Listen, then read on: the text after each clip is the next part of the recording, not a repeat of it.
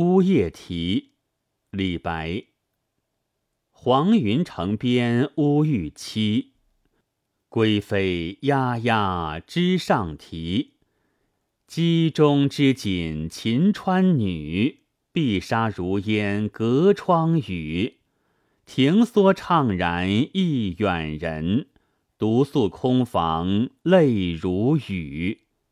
传说李白在天宝初年到长安，贺知章读了他的《乌栖曲》《乌夜啼》等诗后，大为赞赏，说他是天上谪仙人也。于是，在唐玄宗面前推荐了他。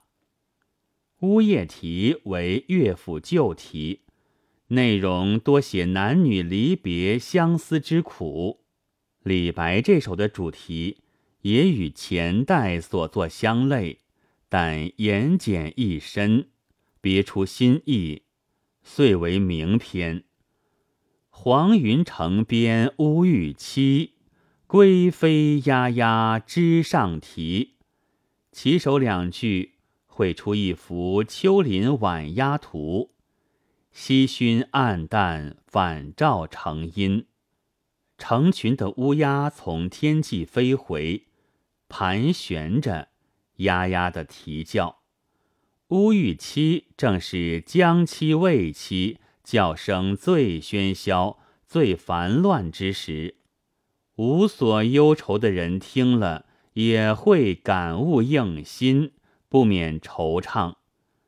更何况是心绪愁烦的离人思妇呢？在这黄昏时候，乌鸦尚知要回巢。而远在天涯的征夫，到什么时候才能归来呀？起首两句描绘了环境，渲染了气氛，在有声有色的自然景物中蕴含着的愁绪，牵引了读者。机中织锦秦川女，碧纱如烟隔窗雨。这织锦的秦川女。故可指为拂琴时窦涛妻苏慧，更可看作唐时关中一带征夫远戍的思妇。诗人对秦川女的容貌服饰不做任何具体的描写，只让你站在她的闺房之外，在暮色迷茫中，透过烟雾般的碧纱窗。依稀看到他灵娉的身影，听到他低微的语音，这样的艺术处理，却是匠心独运。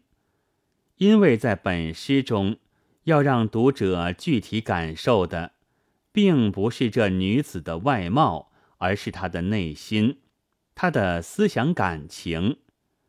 庭梭怅然意远人。独宿空房，泪如雨。这个深锁闺中的女子，她的一颗心牢牢地系在远方的丈夫身上。我心非时不可转也，我心非席不可卷也。悲愁郁结，无从排解。追忆昔日的恩爱，感念此时的孤独。种种的思绪涌上心来，怎不泪如雨呢？这如雨的泪也沉重的滴到诗人的心上，促使你去想一想造成他不幸的原因。到这里，诗人也就达到他预期的艺术效果了。五六两句有几种译文，如敦煌唐写本作。庭梭问人忆故夫，独宿空床泪如雨。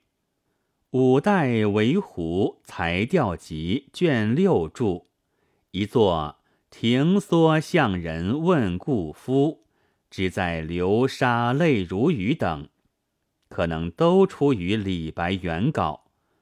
译文与通行本相比有两点不同，一是。隔窗语，不是自言自语，而是与窗外人对话；二是征夫的去向，明确在边地的流沙。仔细吟味，通行本优于各种译文，没有窗外人，更显秦川女的孤独寂寞。远人去向不具写，更增相忆的悲苦。可见，在本诗的修改上，李白是经过推敲的。清沈德潜评此诗说：“蕴含深远，不需语言之繁。”说的言简意赅，短短六句诗，起手写情，布景出人，景里含情；中间两句，人物有确定的环境、身份和身世，而且会影会声。想见其人，最后点明主题，却又包含着许多意内而言外之音。诗人不仅不替他和盘托出，做长篇的哭诉，而且还为了增强诗的概括力量，放弃了看似具体、实是平庸的、有局限性的写法。从上述几种译文的对比中，便可明白这点。本文作者徐永年朗读，白云出岫。